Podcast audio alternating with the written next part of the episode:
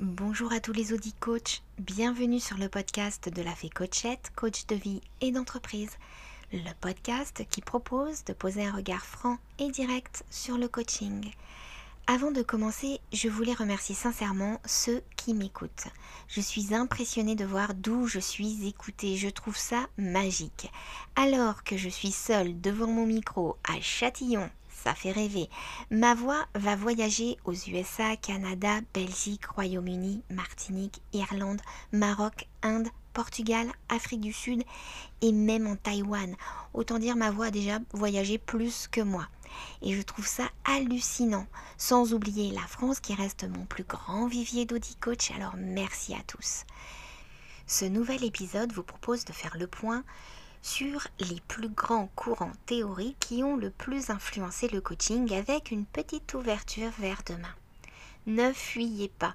Ce podcast peut paraître technique surtout à l'évocation du sommaire qui va apporter des mots qui semblent compliqués, mais j'ai comme but principal de fluidifier tout ça et de rendre ce podcast compréhensible par tous. Déjà, je l'ai compris, donc euh, c'est déjà pas mal. Je pense que euh, il va être compréhensible par tous. Donc, au sommaire, comme d'habitude, je vous propose une introduction, la psychodynamique, l'approche comportementaliste, la psychologie humaniste, le cognitivisme, ne me quittez pas, la psychologie systémique, je vous ferai un petit point sur ma vision de demain. Et une petite conclusion. Jingle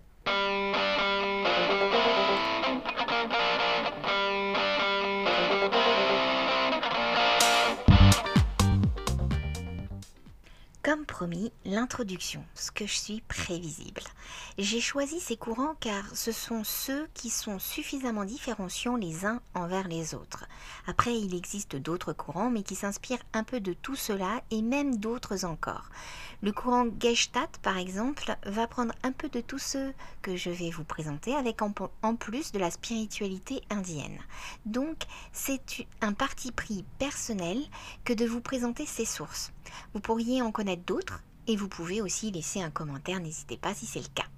C'est un podcast un peu technique et pour ne pas qu'il dure trop longtemps, je vais citer sans aucun détail quelques fondateurs de ces grandes pensées. Je vous remets les noms dans le descriptif et peut-être que je ferai des podcasts qui détailleront chaque mouvement, mais en attendant, vous pouvez faire vos propres recherches.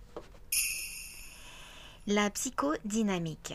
Alors, né vers 1900 avec Freud, son créateur, le représentant ultra connu, qui place l'enfance comme la pâte à modeler qui fait l'adulte que nous sommes, ce mouvement a beaucoup travaillé sur la structure de la personnalité avec l'ego, le surego, l'existence de l'inconscience. Il sera attentif aux actes manqués, aux lapsus révélateurs, il pourrait s'intéresser aux rêves, aux pulsions, aux émotions, à tous les phénomènes intrapsychiques. Et certains coachs optent pour ce courant. Il est dans l'écoute, est attentif au transfert, contre-transfert. Il intervient peu et s'intéresse à vos relations avec vos parents l'approche comportementaliste. Alors, fondé par Skinner et Bandura dans les années 50, ce mouvement s'oppose franchement à la psychodynamique de Freud, qui a tendance à rendre le sujet victime de sa vie. Ici, nous nous intéresserons uniquement à ce qui est mesurable. Ils ont une posture plus scientifique et développent une théorie sur l'apprentissage. Nous sommes construits par le conditionnement et par notre environnement. Entre autres, comme théoricien, nous pouvons citer Ivan Pavlov, hyper connu pour l'apprentissage comme réflexe conditionné. Vous connaissez probablement le clic pour dresser un chien. Au clic, le chien salive alors qu'on ne lui présente même plus la nourriture. Il y a également John Bodus Watson, l'étude des comportements associatifs, hein, un système de stimulus-réponse, mais testé chez les humains, ça a été très controversé d'ailleurs. Il y a également Alberto Bandura, donc l'apprentissage par l'imitation, souvent préconisé lors de l'éducation d'un enfant, hein, l'exemple plus fort que la parole. Le coach va pouvoir travailler sur votre comportement, vos réactions. Si vous n'aimez pas un aspect de votre vie, si vous changez un de vos comportements, votre vie changera. La psychologie humaniste. Qui prend naissance aux USA dans les années 1930 avec euh, Maslow. Bah, vous le connaissez peut-être avec sa pyramide des besoins souvent étudiée en marketing ou en RH. Il y a également Carl Rogers, Fritz Perls et Eric Berne. les humanistes stipulent que si l'homme est seul face à son destin, il est aussi capable de se perfectionner, hein, contrairement à l'animal. J'ai parlé de ce courant lors du podcast numéro 1, Histoire du coaching. Je vous remets le lien en description. Ce courant humaniste est une réaction à la psychanalyse qui fait de l'homme une victime de son destin, ça j'en ai déjà parlé, et mais également au comportementaliste qui fait de l'homme une machine. Donc la psychologie humaniste met en avant la responsabilité individuelle dans la réalisation des changements souhaités.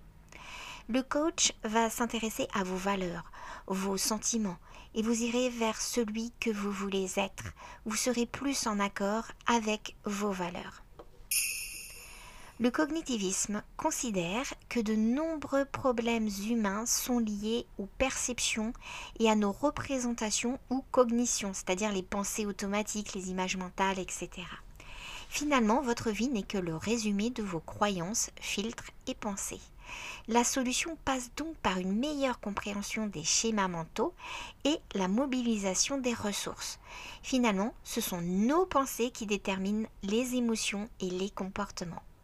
Albert Ellis, euh, qui a fait la clarification des croyances irrationnelles, et enfin Aaron Beck, les distorsions cognitives comme cause de souffrance, ont créé ce mouvement en 1960. Alors la PNL, la programmation neurolinguistique de Grinder et Bandler est souvent associée à ce courant cognitivisme. Beaucoup de coachs travaillent avec ce courant cognitif. Euh, alors, pour exemple, une américaine, Brooke Castillo, je ne sais pas si vous connaissez. En tout cas, elle propose des podcasts en anglais et appuie son travail sur ce mouvement et se l'est même approprié en l'appelant le modèle de Brooke, euh, qui se résume facilement, d'où sa force. Hein. Elle dit face à une circonstance de la vie, donc une circonstance, vous y pouvez rien, hein, vous, la, subissez un peu comme tout le monde, une mort, euh, mais ça peut être aussi, euh, ça peut être aussi, je sais pas moi, un départ, euh, un divorce, vous vous faites licencier, c'est vraiment une circonstance. Eh bien, face à cette circonstance, si vous changez vos pensées, alors vos émotions, vos sentiments, votre réaction et enfin toute votre vie changera. La psychologie systémique. Les postulats de base sont posés par Gregory Batson, il est l'un des fondateurs de l'école de Palo Alto, et Paul Václavic, sortir du cadre pour changer les représentations et apporter une solution durable. Finalement, le thérapeute ne considère plus son patient comme un individu isolé sur lequel il devrait poser un diagnostic psychiatrique, mais s'intéresse aux interactions actuelles du patient avec son environnement qui le maintiennent dans son problème. Donc en d'autres termes, le thérapeute se demande comment le système maintient l'homéostasie. C'est un mot qu'on aime beaucoup chez les coachs. Donc l'homéostasie, c'est juste en fait un état constant, un état stable. Malheureusement, c'est l'état qu'on ne souhaite pas avoir. Et quoi qu'on fasse, ben, on est toujours dans cette stabilité-là. Donc une des forces de ce mouvement, c'est que si vous changez qu'un seul rouage, même petit, dans un système, vous changerez le système en entier. Pour faire une analogie simple, cela a un effet domino. Alors autant tenter de changer le rouage que le coaché pense le plus simple à bouger, puisque le reste est censé suivre. Et demain, me direz-vous? Et oui, demain. Peut-être la neuroscience, l'étude de l'ergonomie du cerveau, peut-être que nous proposons un travail plus proche de la nature, même de notre fonctionnement, qui sait. Nous nous rapprochons de notre système de pensée et par là même nous souhaitons optimiser nos apprentissages, nos compréhensions de nous, de nos choix de vie et, et nous nous rapprochons du sens que l'on donne à notre vie car finalement notre mal-être trouve souvent sa source dans le manque de sens. Pourquoi je me lève le matin? Pourquoi je me sens mal? Pourquoi on m'aime pas? Pourquoi je suis seule? Pourquoi, pourquoi je suis avec ce compagnon? Les neurosciences pourraient nous éviter de nous retrouver dans de telles situations dénuées de sens. Et demain, c'est peut-être vous qui allez écrire un nouveau mouvement, pas encore conceptualisé, qui sait? Ma petite conclusion. En tant que coach, euh, vous pouvez utiliser un peu toutes les influences du coaching. Personnellement, j'ai été formée à l'IFOD qui s'y dit être un mouvement intégratif, un nouveau mot encore. Hein. Mais en gros, c'est très simple, comme tous les autres finalement. C'est seulement dire qu'on utilise un peu tous les courants. Il faut donc un peu les connaître pour les utiliser. Il y a des écoles qui utilisent d'autres courants encore et qui vont utiliser euh, des courants que je n'ai même pas cités parce que quand même il y en a d'autres. Hein. Mais euh, le podcast durerait beaucoup trop longtemps et je pense qu'il serait indigeste. Donc quoi qu'il en soit, s'intéresser à tous ces courants et s'en imprégner, s'en imprégner pour les intégrer dans son coaching permet d'être encore plus efficace et de pouvoir réellement répondre aux différentes demandes des coachés et c'est la raison pour laquelle je suis convaincue qu'une formation continue est nécessaire dans ce métier, ne serait-ce que par les lectures. Ce métier est riche d'apports théoriques et il serait bien dommage de rester dans sa zone de confort et de ne pas aller explorer tous les outils à notre disposition. Voilà, c'est tout pour aujourd'hui. N'hésitez pas à m'écrire si un des points vous semble nébuleux ou si j'ai oublié d'aborder une idée maîtresse. Ce podcast peut se construire ensemble. J'espère sincèrement avoir été clair et vous avoir apporté quelques réponses. Je suis également sur Facebook et Instagram sur lesquels je poste une petite pensée que j'espère inspirante. Aujourd'hui, je vous propose celle-ci. Vous êtes la somme de vos pensées. Changez-les et votre vie changera. Et qui saura de quel mouvement je me suis inspirée? Je vous souhaite à tous une excellente vie et bis à vous.